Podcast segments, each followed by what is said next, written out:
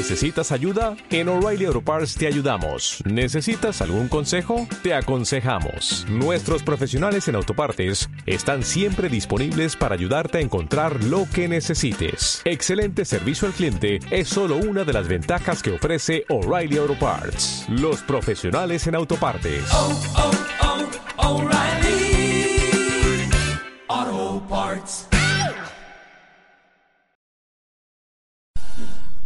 Sí, hay un pan que pasa muy bueno por aquí, ¿no? Por- ¿El pan bueno? Ajá. ¿O la espiga de bautismo? Ah, ¿cómo no? La espiga de auto. Claro que sí. Ese es el que se veía la otra vez. ¿De cuál compras tú? Pues no me gusta el pan. No soy panera, la verdad. ¿Neta? ¿Qué prefieres? ¿Pan, gelatina? Mm, es que, por ejemplo, ni siquiera me gusta como el como el pastel en los cumpleaños. De, ay, tú, pues, ¿No? no. Yo prefiero la gelatina de cuadritos.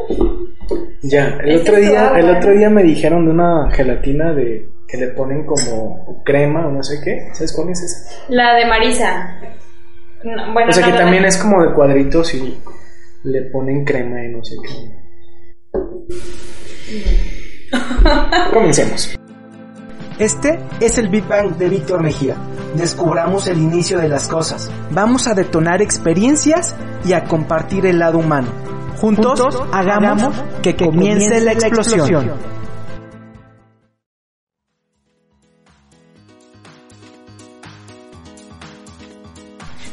¿Qué onda chicos? Muy buen día, feliz jueves, un jueves más de Big Bang de Víctor Mejía. Y pues avisarles que no estoy solo, una vez más estoy acompañado. Ahorita les digo con quién voy a estar eh, tratando todo este tema que valga la expresión es un temazo. Yo creo que lo vamos a tratar de abordar todo el día de hoy. Recuerda escucharnos en Spotify, Apple Podcast, iBox y SoundCloud. Recuerda también que es una producción de Morphosis Podcast. Un saludo muy grande al productor, el que se encarga de quitarle aquí todos los ruidos, de eh, ponerle ambientación al audio que ustedes están escuchando. Edgar Silva, hermano, un fuerte abrazo. Muchísimas gracias por todo tu apoyo. Y estamos trabajando muchísimo para pues traer a ustedes nuevos programas. Quien le interese, quien me esté escuchando y quiera ser parte de toda esta producción de Morphosis Podcast, que tenga alguna idea, o aunque no tenga, pero que quiera y eh, que sea bueno frente al micrófono, ¿no? Porque de repente tenemos eh, o creemos que es muy padre hablar frente al micrófono, pero ya cuando estás ahí, de verdad se te doblan las piernitas. Entonces invitamos a todo aquel que tenga idea de algún podcast o de algún programa, pues comunícate con nosotros, mándanos mensajito y entre Edgar y yo te vamos a orientar para que formes parte también de Morphosis Podcast. Chicos, pues sin más preámbulo, estoy con esta persona que ya nos acompañó en este programa del Big Bang de Víctor Mejía. Ha sido uno de los programas más escuchados y de verdad lo, lo disfruté mucho. Me abre siempre las puertas de su casa para poderlo grabar aquí. Me recibió el día de hoy con un perro. Sí, ¿no? Me- que- ah, también con un perro de que le estabas dando. Yo no hablaba de ese perro, amiga, pero, pero sí, me recibió con un gran perro. Ya sabrán, o pregúntenle a ella de qué estoy hablando. Mi querida Valeria, ¿cómo estás, Vale? Bienvenida. Un gusto que estés otra vez aquí. Muchas gracias a ti por la confianza de nuevo y pues ya sabes, esta es tu, esta es tu casa, también de todos ustedes, pues que sientan, sientan este cariño que se siente en este pequeño, pequeño gran espacio. Siempre he pensado que, que hay que darle el calorcito, ¿no? De lo que uno tiene en su corazón a su casita y pues aquí estamos dando lata otra vez y dando un poquito de información y haciendo esta mezcla de ideas y de pensamientos para pues ojalá que le pueda llegar a alguien, ¿no? Que lo necesita y que sobre todo, que fue lo que pasó con el, con, ahora sí, con el podcast pasado, que mucha gente me dijo, oye, vale, es que esto está padrísimo, no lo había pensado de esa forma, me encantó, me gustó mucho. Yo decía, ay, mira, qué padre. Creo que es lo que te deja más bonito, ¿no? De todo, como quedarte con ese buen sabor de boca de saber que estás, pues, compartiéndole a alguien más ese poquito que tú tienes en tu corazón. Oye, vale, me compartías que varias personas te estuvieron preguntando del podcast, de esta cosa de temas, pero ahorita vamos a entrar al tema fundamental o al tema que nos trae acá, que lo, yo se lo propuse a la Vale y ella me lo aprobó, dijo, va, está chido, si le entro, si me la rifo. ¿Qué onda? ¿Cómo va tu semana? ¿Cómo está tu niño? Platícanos. Ay, bien, yo creo que siempre ese efecto de semana con puentes como más cansado, no sé si les ha pasado a ustedes, a ti Vic, pero yo en lo personal como que cuando me cortan la semana y en un principio como que ando así medio adormilada, pero estoy muy tranquila, creo que la pasé muy a gusto el fin de semana, pues está fluyendo el trabajo, la verdad es que ahorita con este tema de pandemia pues todo empieza a surgir.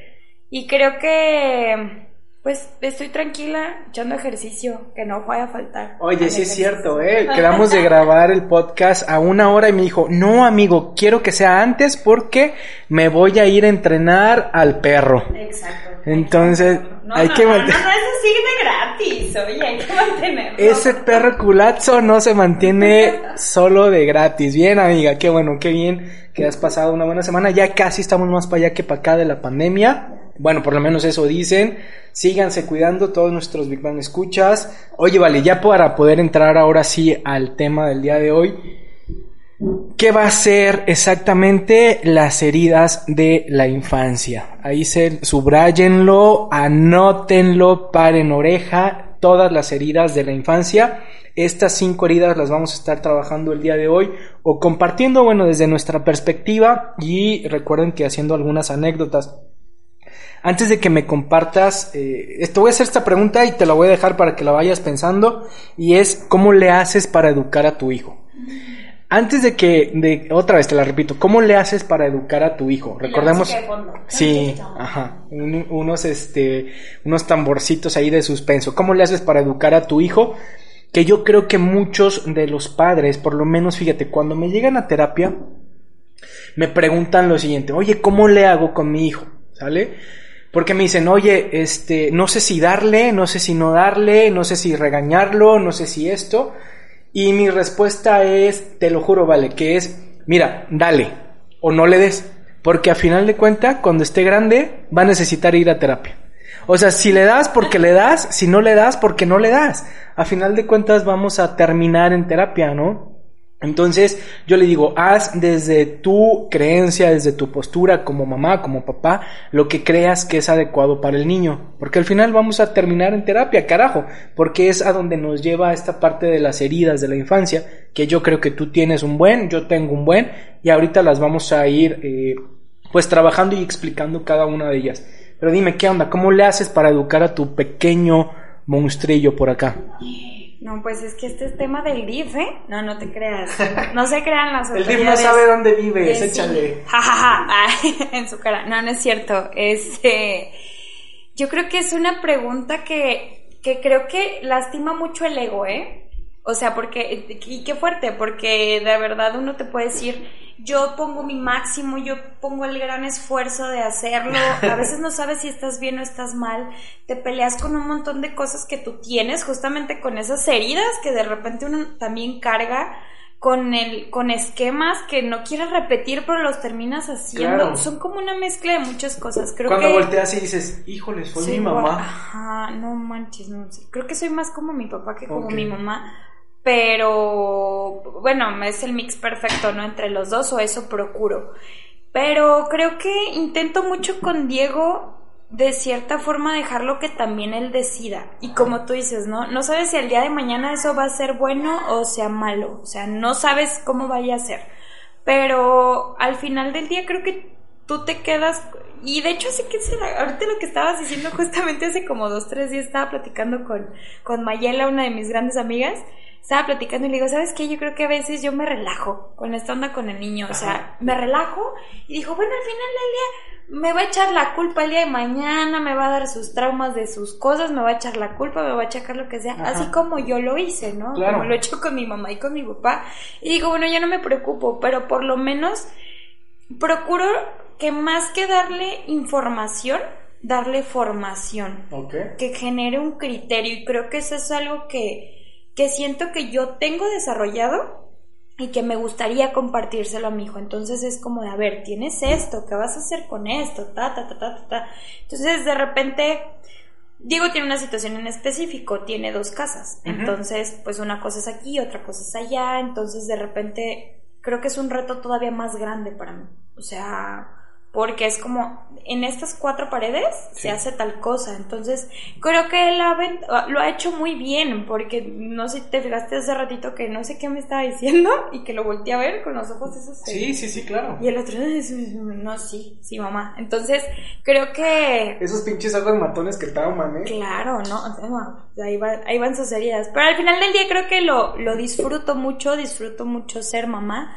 También disfruto no serlo cuando no está y creo que sobre todo esa parte como de esa tranquilidad que tú puedes tener como persona, la tienes que reflejar o, se ve reflejada en los niños. Y creo que eso es lo más importante que puedes hacer. O sea, si me dices, ¿cómo le haces para educar? Digo, no tengo la más remota idea de cómo le hago, pero siento que lo principal es saber estar bien uno. Y justamente a lo que vamos a ir ahorita fue algo que un proceso que te puedo decir que llevo hace como unos cinco meses, que como que por cosas de la vida que se me empezó a poner cierta información y como llegaste tú y me dijiste, yo dije, Dios, entonces esto sí es algo divino y vino a decirme, compártelo, ¿no? Porque creo que es como cuando utilizas la crema rejuvenecedora, si tú no la usaste y no te funciona, ah, pues no la vas a recomendar, ¿no? creo que yo te puedo decir que, que fue, no, no fue coincidencia, fue como no sé, algo divino, algo bonito. Que me lo hayas dicho y dije, wow, qué padre. Oye, este, en esta parte, bueno, entonces, pues dale, de todas formas va a ir a terapia. O no le des, de todas formas va a dar terapia. No, no te creas, me, me parece bastante interesante la filosofía y la manera en la que llevas la educación de tu hijo.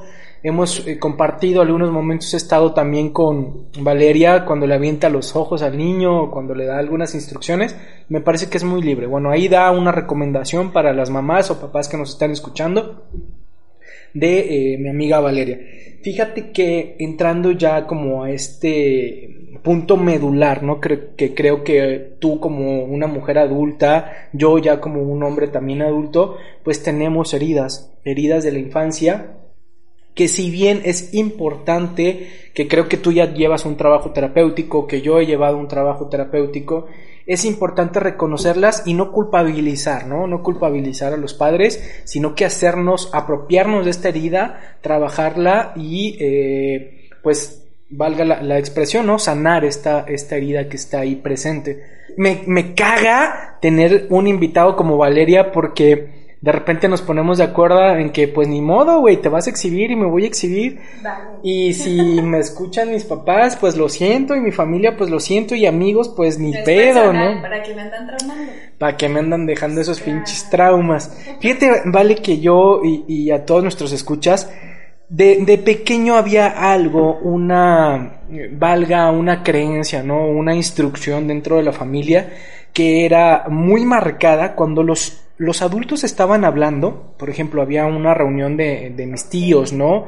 O adultos, eh, uno como niño no podía opinar, ¿sale? O sea, no podía, no podía opinar. Eh, recuerdo que estaban hablando sobre X tema y a lo mejor yo quería decir algo de broma o decir alguna cosa, pues, y era, mi mamá me volteaba y me decía, los niños no opinan, ¿no? Tú eh, calladito, escucha y cállate. Entonces yo recuerdo eh, muchísimo eso y estuve observando que lo hicieron con mis primos, con mi hermana, con varias, varios de la familia. Entonces era, los niños no pueden opinar en temas de adultos, ¿vale? Eh, yo, yo crecí con eso, sigo de repente eh, comentándole a mi mamá que no era como lo más adecuado hoy en día, ¿no? ¿Por qué? Porque entonces identifiqué en un proceso terapéutico precisamente esta herida que por lo menos para mí es de rechazo. ¿Sí? Esta herida donde el niño, que era yo, Víctor, ¿no? Mi opinión no contaba. Y ante una autoridad. Claro, y esto te lleva a tus trabajos entendamos esta parte de, de, las heridas que se van a formar pues en el, en el núcleo familiar, ¿no? Papá, mamá y, tus tíos. Y precisamente como tú lo dices, ante una autoridad, como niños, pues nuestros padres son una autoridad, nuestros tíos son una autoridad. Entonces pues crecí con esa parte, ¿no? De querer que alguien me escuchara. y hoy en día hago podcast para que me escuchen. Por favor. para que alguien para que alguien me escuche, para que alguien me apruebe. Entonces, esta herida que ahorita la vamos a tocar un poco más adelante, quieras o no, eh, y lo vamos a, a, tocar también al final, ¿no? Son heridas que se deben estar trabajando continuamente. No es un trabajo terapéutico como otros, donde pues ya lo trabajé, ya se sanó y, y, va para lo que sigue, ¿no? Creo que las heridas de la infancia son las más eh, crueles o las más eh, de alguna manera que te marcan en este en este inicio de tu formación y de tu personalidad. Eso me pasó a mí, no sé si tú quieres compartir alguna historia que aún tengas como presente y que sepas que, híjole, esta herida es mi talón de Aquiles. Saca los Kleenex porque, ah, no es cierto. Ok, eh, yo creo que algo, y viene una de las heridas que fue, para mí, yo creo que fue el abandono. Mi, mi papá constantemente viajaba, él era arquitecto y constantemente viajaba y duraba temporadas de bajita la mano un año fuera de Guadalajara, entonces de repente estaba en Toluca, vamos a visitar la Toluca, se iba a la Ciudad de México, se iba aquí, se iba allá, entonces de repente, eh, pues ahora sí como toda niña, ¿no? Mayormente somos como más apegados al papá. Entonces mi papá de repente había situaciones donde pues él era como ausente, o sea, de repente no estaba o recuerdo mucho que de repente nos prometía cosas y cosas que no nunca No, llegaron. sí, claro. O sea, yo creo que la mayoría de las niñas de, de mi edad o de- dentro de mi rango de mi generación estamos traumados porque no nos llegó un microornito. en lo personal, mi microornito marcó muchas cosas en mi vida. Para mí los patines, güey. En serio, porque Sí. que no fuiste disco roller. No, pues es que estabas en. Ay, Carnal, lo siento. Pero creo que eh, eso al, al- a la larga o, al- o en- o cuando ya los logras identificar realmente comienzas a comprender y creo que eso es lo más sano, Vic.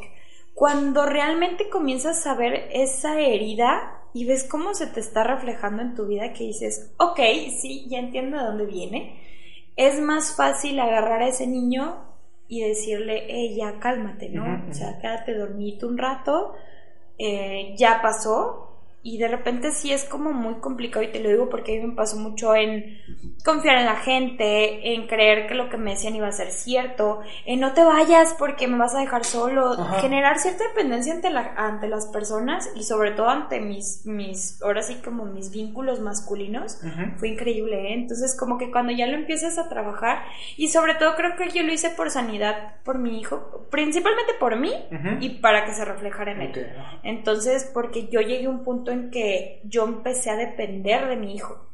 Va. Entonces era, Diego se va, Valeria explota. Entonces comprendí que era esa cuestión de seriedad de, de, de abandono que tienes desde pequeño. Pero lo más padre y lo más bonito es como que cuando dices, ok, ahí está, ahí va a seguir, pero va a ser como dejar dormido a un niño.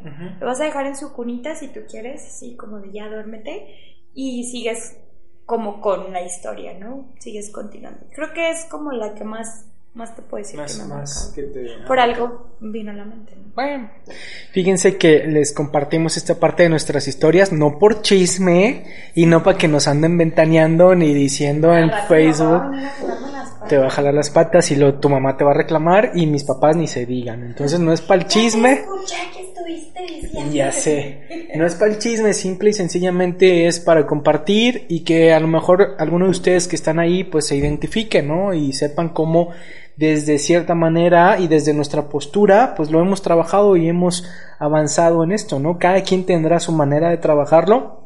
Entonces ahora sí, les queremos compartir como estas cinco heridas que son básicas. Hay algunos autores que manejan siete, pero vamos, vamos a trabajar estas cinco heridas. Si quieres mencionarlas, ¿vale? Y vamos a ir acotando cada una, ¿no? Primero las mencionamos y ya vamos trabajando de una por una. Ok, son, son cinco, es rechazo, abandono, humillación, traición e injusticia. Rechazo, abandono, humillación, traición e injusticia. Son las cinco heridas que normalmente se manejan. Entonces, ¿qué es lo que pasa con cada una de ellas? ¿Te parece si vamos trabajando de la siguiente manera? O sea, decimos eh, en qué consiste cada una de las heridas, abordamos las cinco, después eh, pues hablamos de alguna manera cómo se presenta esta herida cuando ya eres un adulto y después cómo eh, es que de alguna manera las podemos eh, no, primero vemos las, las máscaras, o sea, como también tiene una parte buena tener esta herida, ¿no? O sea, no es nada más malo, no es nada más, pues me chingaron la vida, sino que también hay, hay como una postura o una parte buena de estas heridas. Y por último, eh, la parte de recomendaciones y cómo las podemos sanar, ¿no? Entonces, nos vamos a ir por ahí. Aviéntate, mi vale, ¿cuál eh, quieres primero? Tú, la que tú digas. Pues yo, yo creo que de las, las que más escuchamos es, eh, vamos con el primero que es rechazo. Normalmente, eh, bueno, creo que es, es, algo muy fuerte esta parte del rechazo y sobre todo cuando lo hacemos con los niños. Y te lo digo yo como mamá, ¿eh? Porque de cierta forma a veces sin querer o sin, sin pensarlo realmente lo hace uno. El rechazar es de cierta forma decir, ok, eh, te hago te hago menos. Se puede comparar a lo mejor un poquito con la parte de la humillación, pero es más bien con el, el no sentirte aceptado dentro de tu, de tu, de tu núcleo. Yo recuerdo, agregando un ejemplo, de mis primos de mi parte paterna, yo soy la más chica. Y no siempre son los papás, ¿eh? Porque luego piensan que solamente las heridas son de los papás. No, no, También es de toda la banda, toda la banda lo puede hacer. Pero yo me acuerdo mucho que yo iba detrás de mis primos, porque pues como yo era la más chiquita, o sea, de, de, esto yo y luego sigue mi hermano, son cuatro años de diferencia y de ahí para el real. Entonces, eh, de repente yo los buscaba mucho y ellos no me hacían caso. Primos, si me están escuchando, ah, mis traumas son por su culpa. Y es el rechazo. el segundo punto eh, sería el tema del abandono. Espérame, si quieres, también en esta parte de, rechazo, ¿no? Eh, tengo algo que aportar, porque obviamente, pues, es la herida con la que. con en esta me voy a explayar, porque es la herida, ¿no? Que de alguna manera he identificado. Eh, mi herida que he identificado en un proceso terapéutico. Además, hay, hay varias, ¿no? Que también podemos decirlo, no, no nada más es una, sino son varias, al final de cuentas pero siempre va a haber una o dos muy marcadas. Entonces lo que sumas a esta parte del rechazo, ¿no? Tendría que ver con el poder dar y recibir, ¿no? No nada más de los papás, sino también de estas figuras, primos, eh, hermanos incluso, ¿no? El, el eh, buscar la validación. De repente, no sé si te ha tocado que hay niños donde están jugando, estás en el parque con tu hijo a lo mejor, y es muy dado a los hijos de mira mamá, mira mamá, voy a meter un gol y mira mamá, este, eh, voy a hacer esto, ¿no? Mira mamá, estoy, soy el campeón. Y de repente pues los papás nos mandan al pitufo y el niño, quieras o no, como está formándose la personalidad, pues se queda con ese rechazo, ¿no? De alguna manera el mensaje que está recibiendo este niño o este infante es pues no sirves, ¿sale? No sirves para nada aunque sea, se escuche crudo, pero recordemos que como niños tomamos las cosas literales, o más bien, no tomamos las cosas literales, ¿no? Sino, ajá, sino que estamos a expensas de cómo en mi, en mi interior eh, se van guardando y se van quedando. Entonces, de alguna manera, pues no soy lo suficientemente bueno para algo. Entonces, ah, ¿por qué mis papás me están rechazando? De alguna manera eh, valga, valga la expresión, si yo no soy bueno para opinar, pues entonces mejor me callo, ¿no? Que era lo que te estaba compartiendo, ¿no? O, era lo que yo pensaba. Mis ideas no son buenas, ¿no? Entonces mejor me quedo callado. Eh, y entonces se va a presentar en que, eh, aunque ustedes no lo crean y lo pueden corroborar con mi mamá, yo no hablé como hasta los siete años. O sea, fluido, fluido. Ah, sí, no, no inventes, también. no estoy pendejo, pues. Pero hablabas como teteabas. Ajá, o sea, ceseaba una, ceseaba y luego, sí, ceseaba. ceseaba, pero era un ceseo muy marcado o hacía unas palabras, tenía palabras como, como muy chiqueado, ¿sabes? Entonces, eh, sigo siendo chiqueado, pues, no, borren eso. Madre te amo. Ajá, madre te amo. Entonces, eh, pasa mucho eso. Entonces busco, bueno, ya lo vamos a hablar un poco más adelante, pero entonces es el hijo no está siendo reconocido, ¿no? Esa tiene que ver con la, con la del rechazo. De las demás ya no tengo nada que hablar. No, no te creas. Sí, vamos, vamos a darle con. Entonces tienes por ahí la de abandono. ¿Qué, ¿En qué consiste la de abandono? Pues esa me tocó a mí por algo, ¿verdad? Bueno, el abandono, pues es una cierta. Mm, es una necesidad de dependencia, o se crea a lo largo una necesidad de dependencia, normalmente por la ausencia de alguien importante para ti. En este caso puede ser, o mayormente siempre es mamá o papá. Fíjate que yo creo que sí, sí en este tema voy a regañar a muchas mujeres de, de, mi generación. Y lo quiero decir porque no, no lo piensan. Agárrense. Sí, no, ya agárrense. No lo piensan a la larga el daño que le pueden hacer a los niños. Eh, yo soy, y ya se los había compartido en el pasado, y Víctor pues me conoce, yo estoy separada del papá de mi niño. Pero yo creo que dejé algo muy claro y yo creo que de cierta forma fue como una, una cuestión como personal también porque fue una forma de sanar mi herida o como yo ya la había sanado, decidí que no quería que mi hijo pasara por ello. Va a sufrir alguna de estas. Sí, sí, yo claro. soy consciente. Pero yo dije, por lo menos no quiero que pase la mía. Porque yo lo he experimentado y se siente de la mierda. Entonces yo dije, yo no voy a ser como esas mamás de, si no me das dinero, no vas a ver al niño. Porque no te das cuenta realmente quién estás haciendo daño. Le estás haciendo daño a un niño. A un niño que al rato va a crecer sin la figura de su mamá o su papá, como sea la mamá y como sea el papá. O sea, cada quien iba a cargar con ello. Pero el niño tiene que estar en las dos partes. Entonces me ha tocado verlo desde amigas que lo hacen hasta eh, papás, o sea, amigos míos que viven con eso, ¿no? Que viven con el hecho de que es que no me dejan ver al niño o a la niña y se siente muy feo.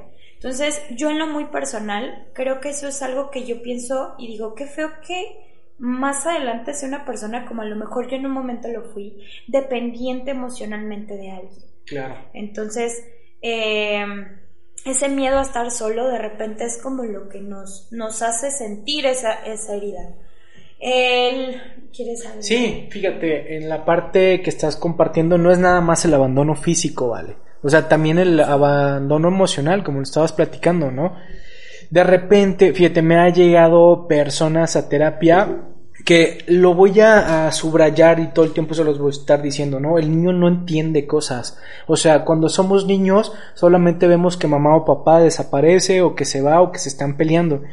Entonces, pero también ante situaciones trágicas. O sea, claro que papá o mamá fallecieron cuando yo estaba niño, yo no entiendo yo me siento abandonado. O sea, me ha pasado en terapia que racionalmente lo entienden, ¿no? Ya como adultos racionalmente lo entiendes que mamá o papá murió, pero ese niño herido está ahí, ¿no?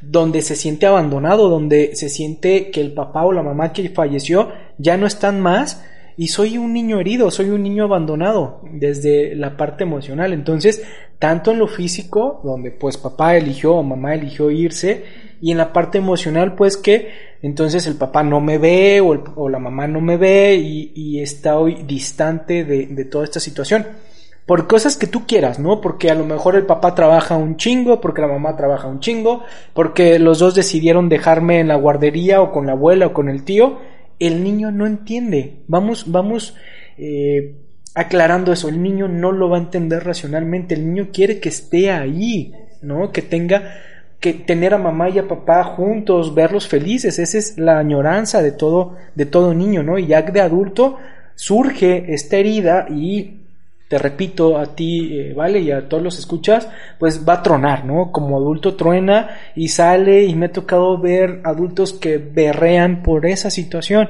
¿no? Que nunca la trabajaron, pero que hay que tocarla, que es muy, muy importante. Vámonos, siguiente herida que es... La humillación. Eh, creo que este luego de repente lo marcan mucho entre los mismos niños, ¿no? Digo, también puede pasar entre los papás. Que si tienes, a mí yo creo que me pasó mucho con mi hermano. Mi hermano me decía, hola René, te amo, pero ahorita no tanto. Este, él me decía mucho de mi frente me decía, es que tú tienes una frente muy grande. Y yo, ay, voy a ponerme copete. Entonces, de repente hacer estas diferencias tan Y tú le contestabas, dame mi cachucha para traer un kilo de naranjas. para ir por el súper. no, pero realmente como hacer esas, esas limitaciones, porque creo que al final te limitan a ser alguien, eh, pues estéticamente bueno o hasta a lo mejor porque no tienes, por ejemplo, no sé si ti te pasó con lo que hablabas de tu lenguaje, que te hacían menos porque no hablabas bien, como que este tipo de cosas eh, generan ciertas humillaciones y qué es lo que te va a reflejar en su momento, pues obviamente es el decir, ay, este es mi trauma, ¿no? Y a lo mejor un trauma físico o que no puedo hablar en público. Y te lo digo yo porque también fue una niña muy cruel, ¿eh? Tenemos un compañero que hablaba en clase y luego de repente se sobaba la pierna cuando hablaba. Y yo le decía, oye, pero ¿por qué cuando hablas te sobas la pierna? No, es que me, da nervios hablar. Yo, bien grosera, ¿verdad? Bien fea. Le decía, entonces, ¿para qué hablas? Fíjate nada más. Sí, bien grosera, sí, ¿no? Por eso me pasa lo que me pasa. No te creas. Pero sí, sí creo que eh, es algo que, que puedes trabajar en su momento. Digo, creo que lo vamos a ver más adelante.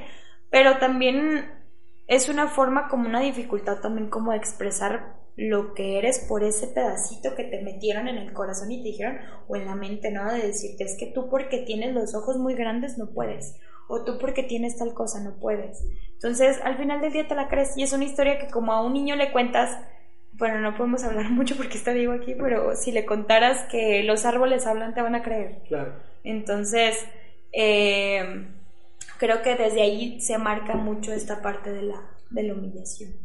Y la humillación viene en esta parte, no nada más de los papás, como estabas diciendo, ¿no? También de compañeritos, pero qué cruel más cuando es de los papás. O sea, me ha tocado ver no estoy hablando de mi familia, no creas que es esto.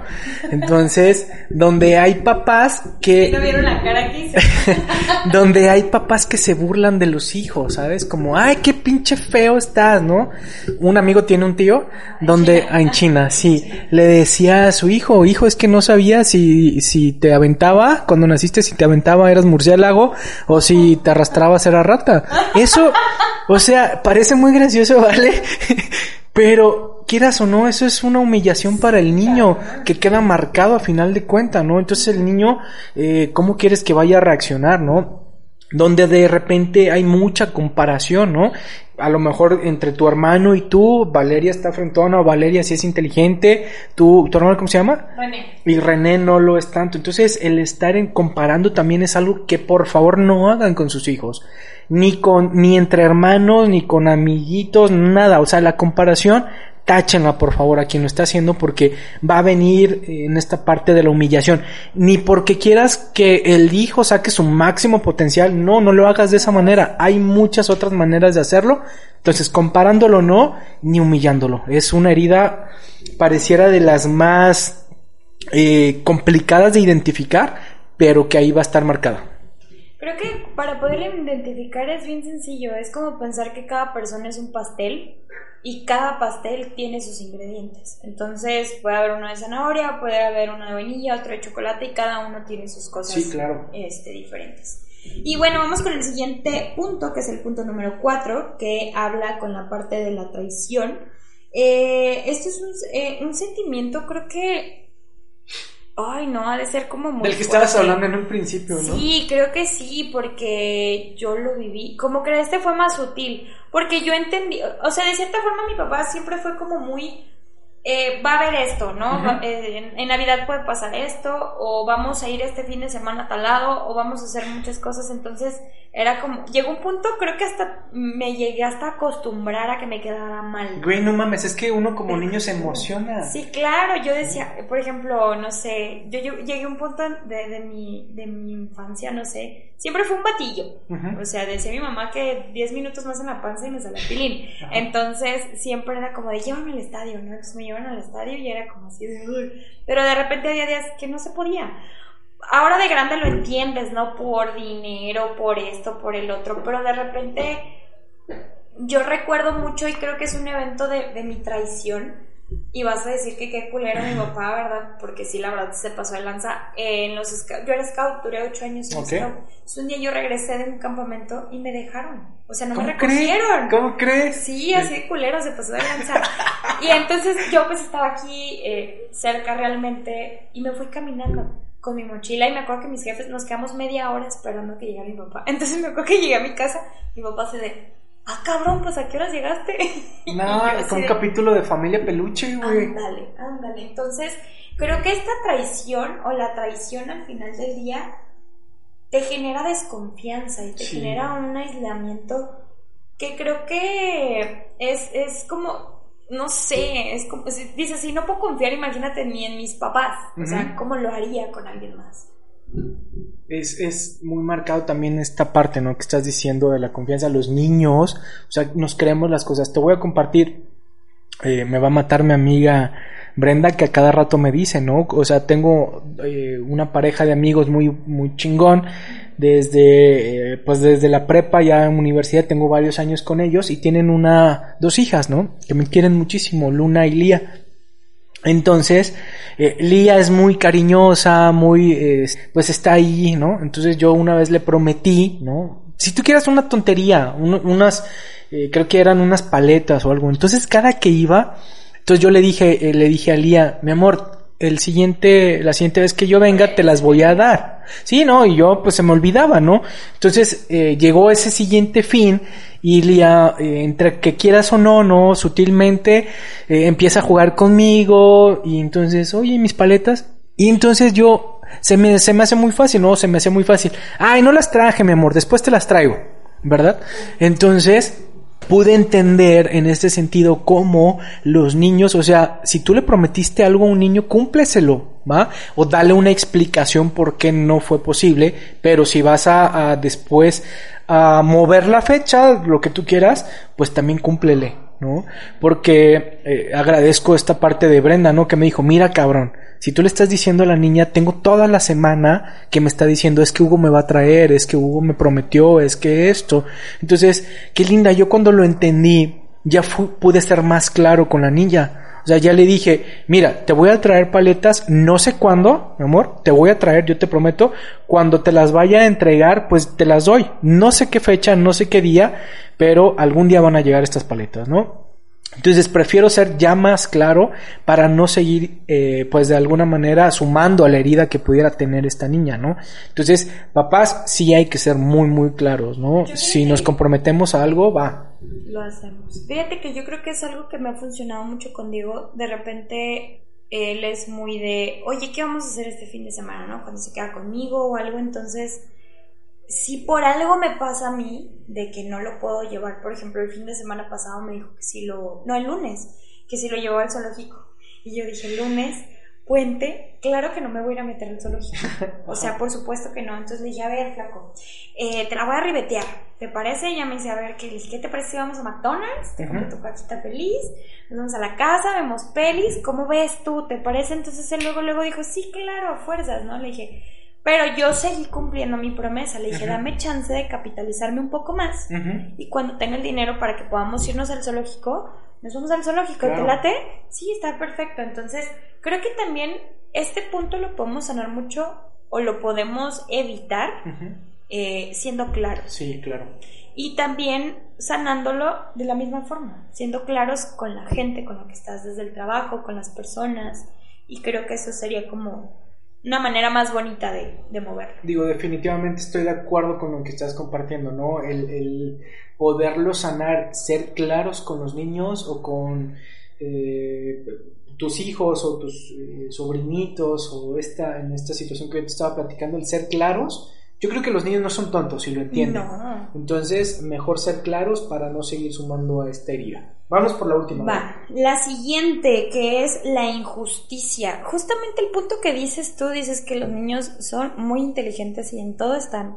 Yo recuerdo mucho a una de mis maestras de, la carrera, eh, la maestra Lulu, un saludo fuerte. Ella decía algo de los niños, decía, los niños no te preguntan para saber, te preguntan para saber si tú sabes. Yo decía, ah, la famosa edad, ¿no? De, ¿y por qué?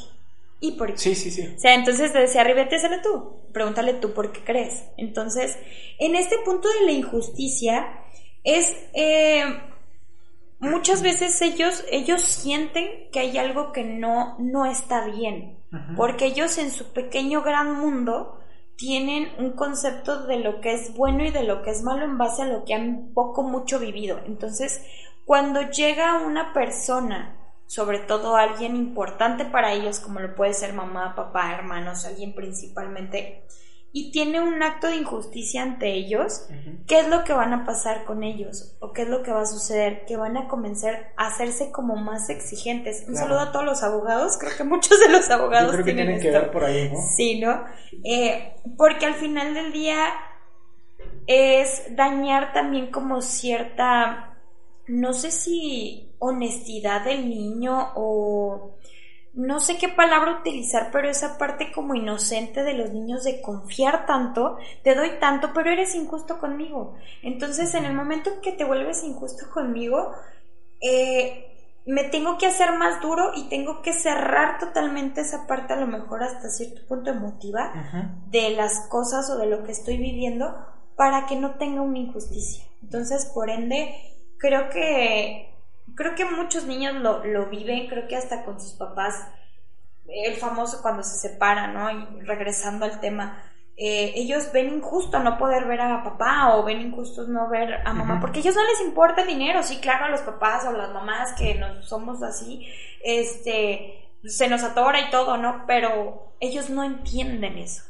Es como, se me hace muy tonto cuando los mamás dicen, ¡córrele! ¡Dale prisa! Ajá, sí, los niños no entienden que se les está haciendo tarde para ir a la escuela porque tú de ahí te tienes que ir a trabajar. O sea, a ellos no les importa. Sé más lista tú. Entonces, yo lo que hacía con Diego era que yo me despertaba, preparaba desayuno, hacía todo, armaba toda la dinámica para que no lo tuviera que traer a las presas. Entonces, lo, lo movía desde un poquito antes. Entonces, que, que a final de cuentas vale el que tiene prisa es uno. Como no ellos, ellos les vale madres. No manches, claro que sí. Entonces, tiene que ver también con esta parte de padres autoritarios, ¿no? Exigentes, estos padres que son fríos, intolerantes de alguna manera y que las cosas se hacen así porque se hacen así y así se tienen que hacer, ¿no?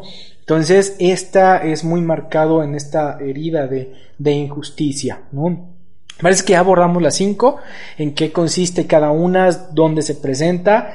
Llevamos buen tiempo.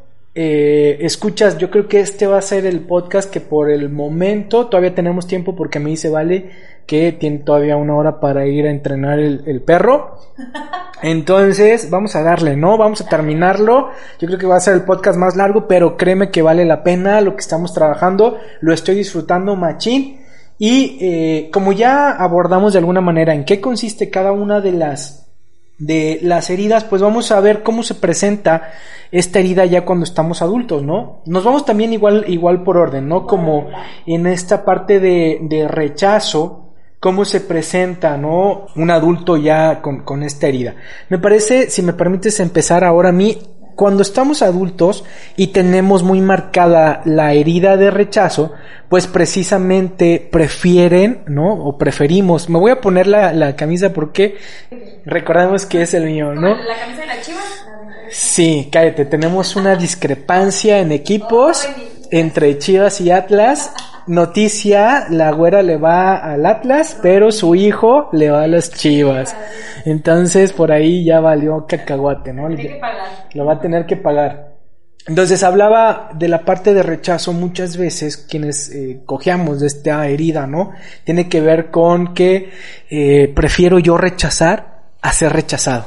Entonces tiene que ver con las relaciones o en un negocio, eh, eh, incluso con amistades, ¿no? Yo prefiero, cuando ya veo que las cosas no van tan chidas, entonces yo me alejo, ¿no? Eh, la parte de rechazo, yo prefiero alejarme para no sentir que no fue suficiente y no sentir que he sido rechazado. Tiene que ver con esa parte, ¿no?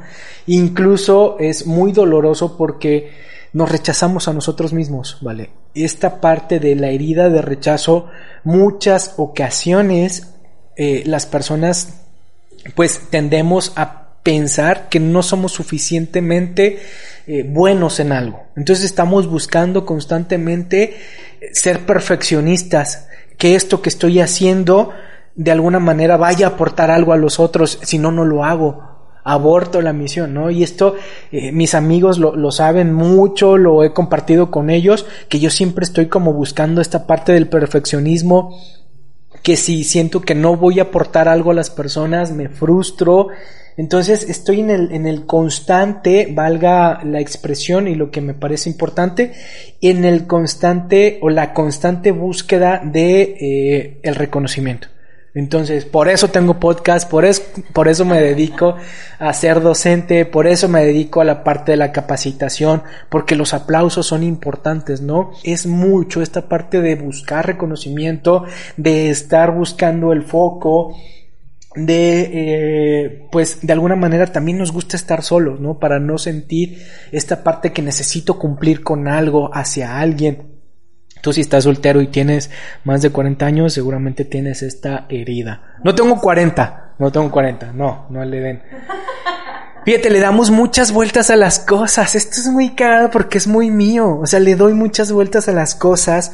A veces me siento que eh, cuando me estiro, sí trato de ser como, y porque lo he identificado, o sea, trato de, es esto, ¿no? Pero sí me he identificado y he notado que en muchas ocasiones le doy vueltas a las cosas.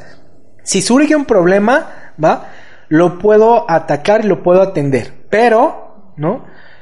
Para llegar a ese, a ese, atender a ese punto, o sea, ya me estoy ahogando muy cabrón, ¿no? O sea, ya estoy en el punto en que, hijo de su madre, ya no puedo más, pues hay que, hay que toparle, ¿no? Hay que agarrar el toro por los cuernos. Y eso para mí es un, un gran adelanto. Créeme que me siento súper bien, ¿no? Que es la parte que vamos a hablar como un poquito más, más al final. Eh, pues el autosabotaje, ¿no? El autosabotaje en las parejas, en las relaciones, donde parece que todo va bien, pero, eh, híjole. Se deja hecho tantita tierra porque está muy Ajá, como aquellos que dicen, no, oye, pone una pinche piedrita al zapato que ando bien cómodo, ando bien pinche a gusto. Entonces, estas son las personas que tienen esta herida de rechazo, ¿no? De adultos, donde le huyan los problemas, donde buscan eh, la, la, aprobación externa, donde buscamos los aplausos, donde le corremos a, a todas las situaciones, donde nos cuesta trabajo poder generar un vínculo fuerte, afectivo, de amistad, de lo que sea, pero si se crea el vínculo, créanme que es un vínculo muy, muy, muy chingón, ¿no? Y sobre todo, pues que cojeamos de alguna manera con eh, el autocastigo y eh, la autoexigencia. Por ahí, por ahí es esta herida, ¿no? Ay, Dios mío, déjenme hecho otro trago de agua porque estuvo muy cabrón esto. Vámonos con la de cómo se presenta una, eh, una herida de abandono ya cuando estamos, eh, cuando estamos de alguna manera adultos. Ya corrió la pinche vale, déjenme de, les doy un intro. Yo creo que cuando estamos en esta herida de abandono, eh, suelen llegar a ser personas sumisas, mi vale. Y a mí no me vas a poder mentir en eso. Pueden llegar a ser, como usted diga, patroncito, pueden llegar a ser personas sumisas o incluso son personas que eh, no se comprometen o que no o que dicen, ay, estoy mejor sola. No, que estoy ahí mejor sola, no quiero tener hijos por ahí, tengo unas amigas, saludos, China, esta es pedrada para ti, ay, quiero estar sola y prefiero estar sola. Y entonces, pues no, tiene que ver con esta parte de la herida de abandono. ¿Qué más? ¿Cómo es un adulto con esta herida? Háblanos de tu vida, mi vale. Hola, ¿qué tal? Me presento yo otra vez. ¿Solo por hoy? Solo por hoy soy la de la herida del abandono, ¿no? Creo que, creo que te lo puedo decir, obviamente, desde la parte de la experiencia. Eh, yo recuerdo mucho, yo me quedé eh, sola realmente chica. No era una niña, tampoco, eh, pero lo vi más reflejado esa parte a mis 16 años, que fue cuando fallece papá, y me doy cuenta, siempre fue una, niña muy sociable, eso siempre lo fui. Eh, pero de, al mismo tiempo es esta parte de quería tener tanta gente a mi alrededor para no sentirme solita. Entonces era como de, y te lo digo que hasta la fecha, muchos de mis amigos más cercanos, a mis hijos les dicen tíos. O sea, mi hijo, mi tía fulanita, mi tía no sé qué. Entonces, porque yo llegué a un punto en que estuve tan sola tanto, tanto tiempo que... Y es, al final del día es una forma como de rellenar un poquito esa herida con, con otra gente, ¿no? El problema es, o cuando se ve reflejada esa, esa herida, es cuando se vuelve como tal una dependencia a las personas. ¿Y cómo lo vive un adulto? Por ejemplo, en sus relaciones de, por favor, no me dejes. O sea, el famoso sí pégame, pero no me dejes, ¿no? O sea, no, no quiero sentir esta soledad o son mucho como de, de, no sé, mm, la relación que se vuelve media tóxica, sí, pero pues quédate aquí conmigo, ¿no? Trátame feo, pero está bien, ¿no? Déjame así. Luego de repente eh, ese, ese miedo a la soledad te conlleva muchas cosas y como lo decimos, al final del día se vuelve o un mecanismo de defensa o lo reflejas con ansiedad. Hola ansiedad, ¿cómo estás? Sí, nos vemos en la noche. casi, casi es algo así, ¿no? Eh, pero creo que, digo, no nos, no nos este, meteremos mucho a la, ahorita en la parte como de la solución, pero creo que sí es como tal... Mmm, creo que es lo que más se ve en el, en el abandono, ¿no? Es como, eh, como si dejo yo ahorita al perrito, ¿no? Aquí algo en Malcolm solito, al rato va a estar llorando, así está uno, ¿no? Como adulto. Eh, y pues creo que es, es básicamente como... O sea, tiene una dependencia emocional. Sí, sí, muy fuerte con, con... Es que no es tanto como la aprobación de pero sí que me estén dando. ¿Sabes qué pasa? Por ejemplo, yo, yo siempre he dicho que soy una persona muy cursi, soy sumamente cursi. Y el problema era cuando yo no recibía eso. O sea, era como de, ay, yo te doy besitos, te abrazo, te pongo... Pero si no me lo hacían a mí, yo sentía que estaba mal. O hasta cierto punto todavía lo siento, ¿eh? Así como si siento que si no me abrazan, si no, si no hacen como esas cosas como como bonitas, puede decirse, siento que está mal. Por ejemplo, mi mejor amigo, hola Yaco, me dejó plantada hace poquito, pero Yaco es así, yo lo conozco. Y entonces a mí me dolió muchísimo, me dolió muchísimo que me haya dejado así, pero lo había hecho antes, hace muchísimo tiempo. Entonces para mí fue así como de, ay no, en aquel tiempo se le hice de drama, ¿no? Y se le hice de pedo. Y ahora fue como de, pues sí me sentí mal, pero dije, bueno, salvo se la toro como que cuando ya lograste cambiarle un poquito a la página o, logras como pasar, eh, no, no creo que se sane totalmente, pero creo que sí puedes hacer muchas cosas, porque en algún momento surgen. Pero sí creo que ya después fue así como de, ay, bueno, a lo mejor algo se le atoró, no pudo venir, no sabes, son cosas que no puedes controlar tú, sigues, cambia la página, ¿no? Oye, vale, parece, este programa parece de quemar gente. Sí, hola, ¿qué tal a todos nuestro hola. genealógico? Hola. A los amigos. Gracias porque estamos hablando de este tema y la neta estamos sanando y estamos siendo catártico este pinche programa. para que no se andan Para que ustedes tienen la culpa, ya después nosotros nos responsabilizaremos de lo que estamos diciendo. o sea, la próxima van a decir, no, no les voy a hacer nada porque no van a salir en el Ya sé. Ah, bueno, bueno tú sí estás diciendo nombres, ¿ve? Yo no estoy diciendo ningún nombre. Fíjate, en la, en la, herida de humillación, un, un niño bueno, que sufrió esta herida, ya como adulto muchas veces son personas que eh, se camuflajean o sea, que de alguna manera están en un círculo de amigos y les gusta a lo mejor, ya les gustó un güey del rock, eh, y ese güey de rock que, que, ajá, se hacen rockeros. O, no, ahora ya no, ahora me gusta la bachata. No, pues ahora me gusta, este, la escalada y el rapel, ¿no? Entonces se camuflajean, sí, son, son, ajá, el fútbol son muy, eh, ahorita me acuerdo de la palabra, pues entonces se, se, llegan a camuflajear. Son personas que pueden llegar a humillar también. O sea, como en esta herida de humillación precisamente que ellos tuvieron, pueden llegar a humillar a otras personas. Son, pueden llegar a ser déspotas, ¿no? Entonces quieren asumir el poder por medio de la humillación. Entonces, ojos, ojos si tú estás siendo estas personas no te preocupes, yo creo que hay mucha, mucha solución y lo vamos a hablar un poco más adelante, ¿no? Fíjate, fíjate que llegan a anteponer las necesidades también de los demás ante la de ellos, ¿no? Hay, hay alguna variación ahí donde eh, creen que eh, los otros son más importantes que ellos, ¿no? Son mucho más importantes tus necesidades que las mías, es más importante que estés primero bien tú antes que yo, entonces eh, por ahí va también esta parte, ¿no? tienen esta necesidad de sentirse muy, muy valorados, entonces, si la herida de humillación no eras eh, atendido, ¿no? Y te decían de alguna manera, eh, te comparaban con alguien o alguien es de más, pues en este sentido, pues tiendes a tener la necesidad de, de sentirte muy valorado, ¿no? Y bueno, prácticamente tiene que ver con este, con esta herida de humillación. Si me estás escuchando, no te preocupes, todo tiene solución y eh, vámonos con la siguiente que es de traición, mi vale.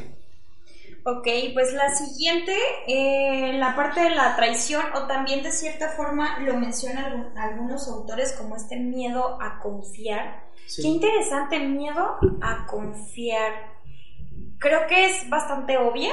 Sí. Eh, si lo quisiéramos como describir un poco, pero creo que la gente, no, no, no me considero yo en lo personal haber entrado en, en, esto, o sea, sí, pero no, por lo de mi papá. Ajá. Bueno, deja sacar los crímenes, siempre sí. Este, pero siempre te cuesta mucho, creo que yo no llegué al tanto, al, al punto en, en, que no confío en la gente, creo que llegué, y qué feo, creo que hice como un efecto colateral, que fue el ya no esperar nada de nadie. Y eso también está mal. O sea, porque llegas a un punto en que este adulto ya no, pues ya no esperas nada de nadie, ya se te hacen bueno y qué poquita falta de amor propio, Creo yo, hasta cierto. Yo, fíjate que una de las cosas que estoy revisando es que son personas celosas. O sea, ya de adulto eres una persona celosa que de alguna manera quiere controlar absolutamente todo. Yo sé que tú no tanto ya, no estoy diciendo que no, no tanto por el, por el, proceso que, que has llevado, ¿no? Eh, nunca se relajan, o sea, siempre están bienvenida ansiedad, como dices, ¿no? En la noche bienvenida, en el, día bienvenida depresión, en la noche bienvenida ansiedad. No, no soportan esta parte de la, de la incertidumbre. Y estoy hablando, valga otra vez la expresión, de personas que no lo han trabajado y que no han identificado la herida, ¿no? Yo creo que yo, tú ya tienes un buen camino, camino en eso. Son personas que pueden eh, fácilmente pasar del odio al, amor. O sea, o del amor al odio, ¿no? O sea, que no se andan con medias tintas, obviamente, como tiene que ver con la traición, pues de que no, eh, siempre estabas esperando algo, pues odian, ¿no? Que, que sean traicionadas, odian que sean de alguna manera eh, manipuladas y que no se les dé las cosas. Por eso viene la parte de control, ¿no? Tienden, tienden a arreglar la vida de los demás.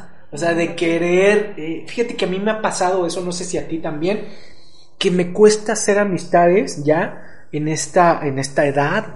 Me cuesta hacer amistades porque ya te ven como con una máscara, ¿no? Como esta parte de, ah, Valeria estudió psicología y entonces te llegan y te abordan y son temas, ajá, son, son temas donde quieras o no, carajo, o sea, terminas tú eh, en una plática o en un diálogo profundo, en un diálogo filosófico.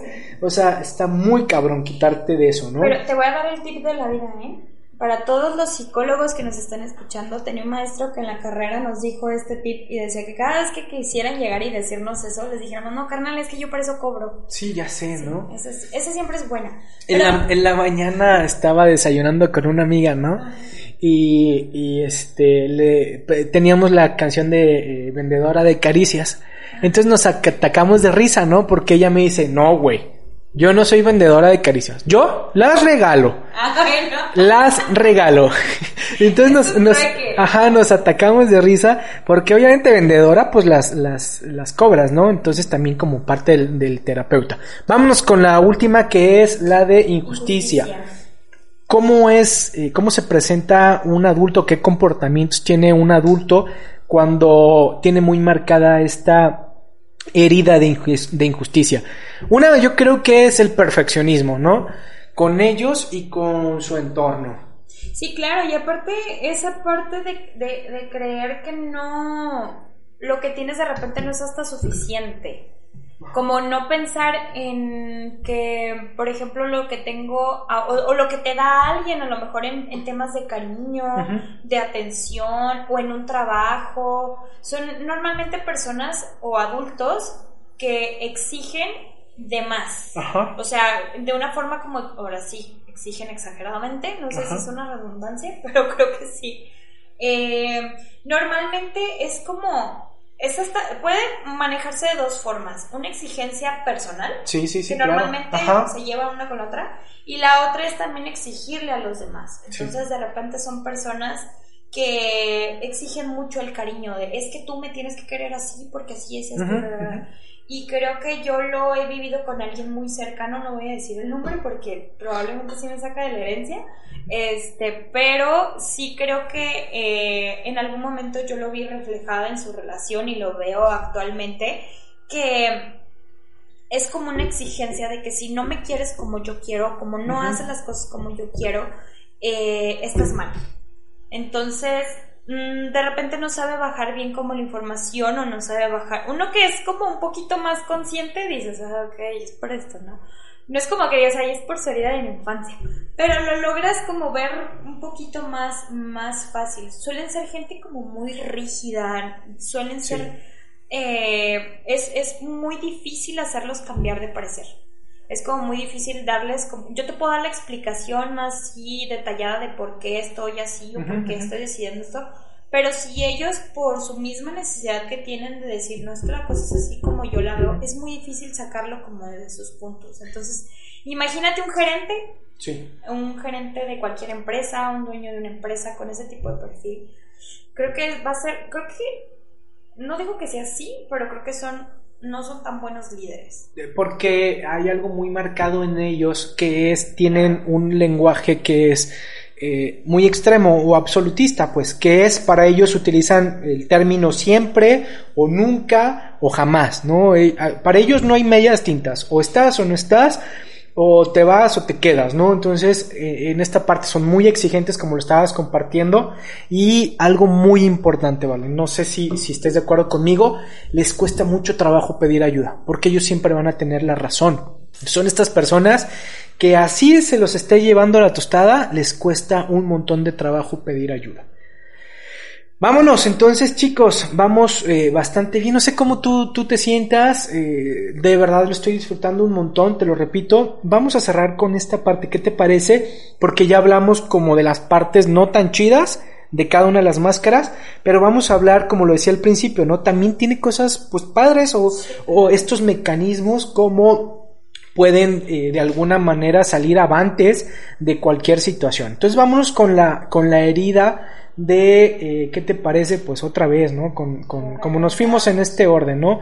Con esta herida de abandono, algo que es súper importante, cómo se va a presentar esta, esta persona ya ahora sí desde algún punto o alguna postura, lo bueno que tiene pues esta pinche herida, vámonos a la chintola, ¿no? Que eh, la, la, dentro de la herida de, ¿cuál estábamos? Ya se me olvidó. Primero de abandono. Ah, no, bueno, estábamos hablando, abandono. ajá, en la de en la de abandono son estas personas que no lo quiero decir, sí me pasa, soy bastante tenaz y perseverante. Terco por si algunos lo quieren llamar de esta manera, ¿no? Entonces, si a mí se me mete algo en la cabeza, ¿vale? Hasta que lo pinches logre. Obviamente sin transgredir eh, alguna regla o sin pisotear personas. Yo soy bastante tenaz y muy, muy perseverante. Es algo que tiene esta herida de abandono, ¿no? ¿Te parece si hablamos dos puntos nada más para no extendernos ahora ya tanto? Y eh, otro que me parece bastante, bastante importante, pues, que eh, dos, de alguna manera llegamos a ser como medio comediantes, ¿no? Medio simpaticones, eh, porque tratamos de lo que, lo, pues obviamente, pues buscamos la atención de los demás, entonces tratamos de caer bien en esta simpatía, ¿no? Tratamos de captar la atención de quienes nos rodean, aunque cuando ya hay confianza. Porque yo pudiera estar, fíjate, pudiera estar en un círculo de amigos, me invitas tú a una fiesta, ¿no? Entonces estamos en tu círculo de amigos, me es muy complicado poder entablar una conversación o este eh, eh, empezar esta conversación con desconocidos. Ya cuando, ajá, ya cuando agarramos confianza, dos, tres este pomos o dos, tres eh, horitas de estar compartiendo, pues ya puede fluir la conversación y, y el chistoso. Entonces, dos cosas que tiene muy, muy marcados desde la máscara o desde la manera de enfrentar esta, eh, pues esta herida es pues ser tenaces, perseverantes y que también eh, pues logramos o queremos captar la atención de los demás y está bien, ¿no? Vámonos con la, con la de rechazo, que cuál es, cómo, cómo enfrenta o cuál es la, el lado bueno pues de esto.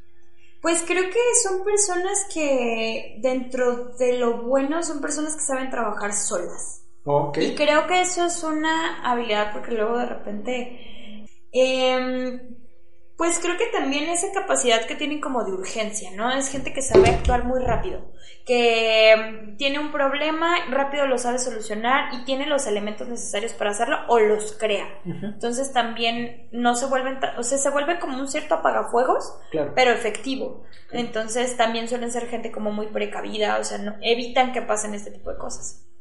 Fíjate, dentro de la eh, máscara o cómo enfrentamos eh, la, la, herida de humillación tiene que ver con dos cosas bien importantes, ¿no? Que a mí me llama mucho la atención y que son muy buenos para delegar, carajo, ¿no? O sea, son estas personas que no se eh, tocan, van, no es que no se toquen el corazón, simple y sencillamente son muy hábiles para poder delegar las cosas y también ayuda a otros a valorarse. O sea, desde esta herida de humillación, qué chingón, porque pueden llegar este hablábamos pues que, que, pueden llegar también a humillar pero también la otra la otra parte es que también ayudan a que otros se valoren no y otra que me parece muy importante es que son muy hábiles también para pasar de una situación a otra. O sea darle el carpetazo o tener eh, o ser multitask no tener varias cosas al mismo tiempo y las atienden a la perfección esas dos cosas me parecen muy, muy significativas,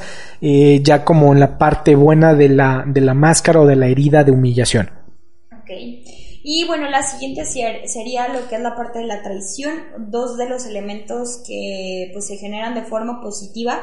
Principalmente es una, el saber cómo reconocer el talento de las demás personas. Te lo puedo decir yo porque yo creo tener esa herida y de repente yo no entendía cómo era que tenía tantos amigos o mucha gente se me acercaba y era como, es que eres buenísimo tocando la guitarra y qué padre, y o sea, como que ese tipo de cosas eh, se reflejan mucho en una persona con este tipo de herida de forma positiva. Em, normalmente son, son, bueno, no sé si decir somos, lo puedo decir, sí. Sí, pues ya te empinaste. Pues sí, ahí voy. Eh, somos personas que no nos, no nos suele dar como pena hablar ante mucha gente, no nos, no nos tiembla como dar esta opinión que tenemos. Y pues creo que esos serían como de los dos puntos más importantes que creo del, punto de la traición. Fíjate, en la, en la injusticia, que es la última herida, ¿no? Son estas personas que eh, de alguna manera saben qué hacer en el momento justo y oportuno. ¿No? Están ahí, saben qué hacer, no se me apendejan para nada, son bien truchas para eh, hacer estas cosas, ¿no? Fíjate que también son entusiastas, llenas de vida y dinámica. Son estos, a lo mejor estos motivadores, ¿no? Que pues no, no tienen nada de motivadores porque te exigen, ¿no? Es como, órale cabrón, no, sí se puede entonces, son, en eso se refiere el ser entusiasta, que a final de cuentas esté bien o no esté bien, no lo sé, pero es una de las características o como la máscara ya adultos se refleja en una de nuestras heridas, ¿no?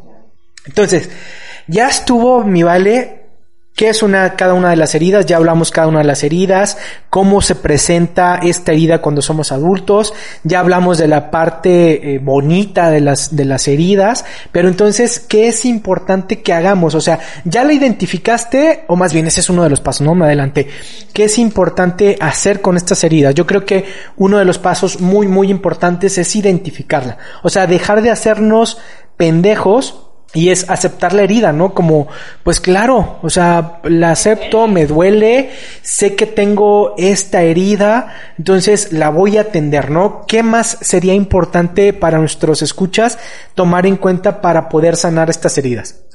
Yo creo que, eh, bueno, tenemos ahí una lista, pero algo que de lo que yo estuve escuchando, de lo que yo estuve como, eh, ahora sí que agregando al conocimiento, que me pareció sumamente interesante porque normalmente las heridas lo reflejamos mucho con los padres. Entonces decía que, por ejemplo, no era que perdones a tus papás, no tienes por qué perdonar a tus papás, o sea, te estás poniendo por encima de ellos y no puedes hacerlo, o sea, hablando eh, jerárquicamente no lo puedes hacer.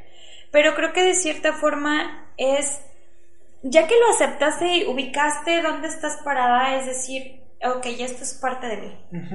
Y voy a darme la oportunidad de modificarlo, de hacer algo diferente con ellos. No es tanto como el buscar el perdón o que alguien llegue y te diga, ay, perdón porque te humillé, de... mi hermano, ¿no? Eh, discúlpame por decirte que tenías frente bocho, o sea, no, no me veas la frente, Víctor. Este, pero creo que es más, es más que eso, o sea, simplemente el acompañamiento con la aceptación, creo que aceptar las cosas no siempre significa estar de acuerdo, pero es lo que es. Entonces, tomarlo, amarlo y respetar que eso es parte de ti. Qué chingón esto que, que, acabas de aportar, porque sumándole pues a esta parte que hablaba yo en un principio, que yo creo que estas heridas, mi vale, es uno de los procesos más largos y más complicados, ¿no? Porque están marcados ahí en este, en esta niñez de los, recordemos de los cero, unos dicen de los cero a los siete, otros de los cero a los doce, donde se marca nuestra personalidad. Entonces es bien importante, uno, poderlas identificar, ¿no? Entonces, después de identificarla, obviamente no culpabilizar a nuestros padres, como estabas eh, comentando, ¿sí? Entonces, después de identificarlas, después de no culpabilizar, responsabilizarme. Yo creo que es muy importante hacerme responsable de esta herida y que cuando surge, o sea, de repente a lo mejor inconscientemente surge alguna acción, alguna conducta y logro identificarla, entonces me responsabilizo y en chinga voy y la trabajo. O sea, es un trabajo constante. Córranle porque ya es hora de irnos a misa y empezó el templo. Entonces es responsabilizarnos. Yo creo que es muy muy importante ve y trabajarlo en un proceso psicoterapéutico. Ya lo trabajaste, en cinco años se vuelve a presentar y está el niño herido, ¿no? Algo que lo mencionamos muchísimo en psicoterapia. Este niño herido que siempre va a estar ahí. Pero entonces ahora como adulto, trátate a ti como te hubiera gustado que te trataran. Fíjate que que quiero, quiero compartir esto porque a mí se me quedó muy muy grabado y espero que alguien le pueda le pueda, eh, no sé, se le pueda meter en el cerebro esta idea. Eh, decían que, por ejemplo, hablar con tu, o sea, vas a agarrar a tu niño, a tu niño chiquito, a, ese niño herido y le vas a decir, a ver, ya pasó esto. Eh, por ejemplo, no sé, yo hablé con mi Valeria chiquita y le dije, a ver, tu papá estaba ocupado porque necesitaba darte de comer comprende esta parte, ¿no? Entonces por eso él se iba. Entonces voy a agarrar a mi niña y la voy a agarrar y la voy a dormir, porque tengo como, tú dices una palabra, ser responsable. No vas a hacer que un niño sea ahora el que guíe tu vida de adulto. Claro, claro. Entonces agarras a ese niño y le dices, quédate aquí dormidito, adiós, ya me voy a chingarle, porque hace cuenta que soy un adulto y tengo que darle, darle, seguirle, ¿no? De repente sale, de repente se despierta, va a hacer berrinche, pero le vas a dar su familita y a dormirlo, ¿no? Pero es hacer como, a mí se me quedó bien, bien grabado cuando escuché eso que dices, no vas a dejar que tu niño sea el que guíe, guíe tu vida de adulto ahorita. Yo dije, wow. o sea, creo que eso fue para mí un parteaguas, ¿eh? Porque dije, ok, sí lo tienes, pero no te sirve nada hacerte la víctima, ¿no? Y decir, ah, es que me dejaron, mi papá me dejó de chiquita. o sea, sí, pasó, pero ¿qué vas a hacer con eso? O sea, qué cabrón, o sea, sí puedes, porque conozco adultos que viven en esta victimez y en este niño herido, que a lo mejor todavía no se dan cuenta, ¿no? En su momento se darán cuenta. Espero que después de escuchar este podcast se den cuenta y corran a psicoterapia, ya sea con Vale o conmigo, o cual, con el terapeuta de su confianza. Ajá, más cercano, Loxo. Como Loxo.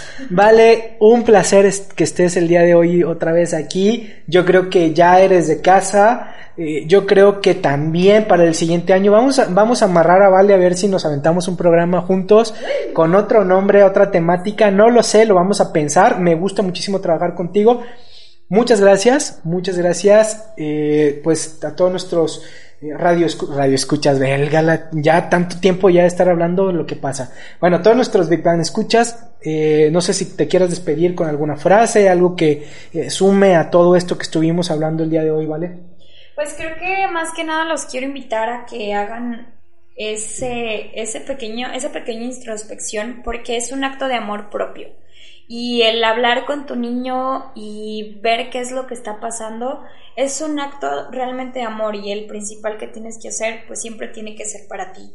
Y mejorar y, sanar como esas sombras o tener esas heridas eh, no te sirven de nada. Pero de repente sí hay que abrirlas, ¿no? Como los médicos, abrirlas, sacarles toda la mierda que tienen dentro para poder ser realmente eh, un miembro de esta sociedad sano, creo que ahorita más cronista. Tenemos todo el tiempo del mundo, ¿no? Seguimos en pandemia. Sí. Y algunos sí, algunos otros no. A nosotros les vale, Alexia. a todos les vale madre. Yo de fiesta el domingo, ¿no? No te creas. Eh, no, sí, sí te creas, sí me fui de fiesta el domingo. Pero creo que dentro de todo ser conscientes, aceptar y ser responsables. No irte nada más con la queja. Si vas con una queja, ten los huevos para traer la solución en la otra mano. Perfecto. Vale, tus redes sociales. Ay, pues. Si quieres. No, no se crean. Bueno, me pueden buscar como Valeria Alcázar sin las A en el apellido. Eh, y Valeria en, en, Instagram. Realmente no pongo nada, puros memes, pero claro que sí. Con mucho gusto, síganme. Pues también les recordamos eh, mis redes sociales, Víctor Mejía, Víctor Hugo Mejía en Facebook y en Instagram me pueden encontrar como Víctor, eh, no me acuerdo, Víctor Mejía-10. Ahí eh, pues estoy para cualquier comentario. Déjennos sus comentarios. ¿Qué les pareció el programa del día de hoy de las heridas de la infancia? Me ayudaría muchísimo que entren a Spotify, le den seguir. No les cuesta nada un clic y a mí créanme que me ayuda muchísimo a estar mejorando y a darme una idea de qué temas o hacia dónde podemos irnos dirigiendo. Pues muchísimas gracias, Vale, muchísimas gracias a todos nuestros escuchas. Nos vemos el siguiente jueves. Cuídense.